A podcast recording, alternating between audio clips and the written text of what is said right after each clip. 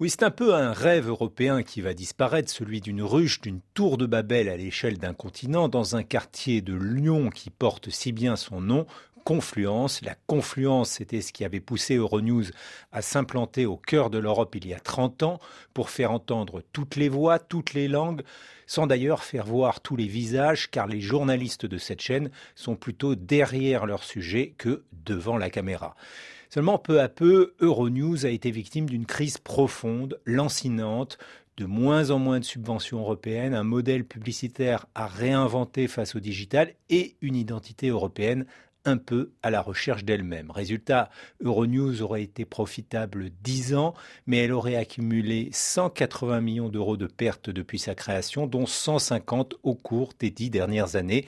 C'est ce qui justifie, selon sa direction, la suppression de 200 postes sur les 400 en France à travers un troisième plan social. Il y a dix ans, on comptait encore 800 salariés. Alors, il restera quand même à Lyon 140 personnes, mais dès la fin de l'année prochaine, ils devront avoir quitté leur siège vert futuriste signé Jacob and Farlane, qui est en vente au prix du mètre carré dans le quartier. Le fonds propriétaire peut en espérer 60 millions d'euros, pas mal pour une chaîne qui en perd 20.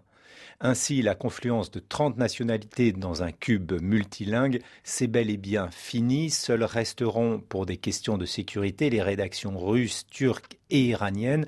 Pour le reste, il est prévu de créer six bureaux dans les capitales européennes et une rédaction centrale à Bruxelles.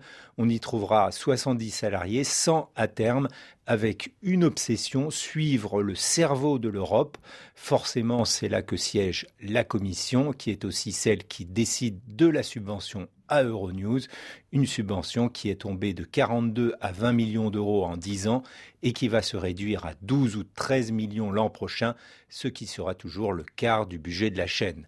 D'où une question, Euronews ne risque-t-elle pas de se bruxelliser? En d'autres termes, d'être une sorte d'organe annexe de la maison commune Le fonds Alpac Capital, qui a racheté la chaîne l'an dernier, disait qu'il voulait mettre Euronews au centre du débat européen dans une vision pro-européenne et pro-OTAN mais il s'agissait alors de rendre ce média attractif et promis juré, disait son patron Pedros Vargas David, c'est impossible de faire cela avec moins de gens.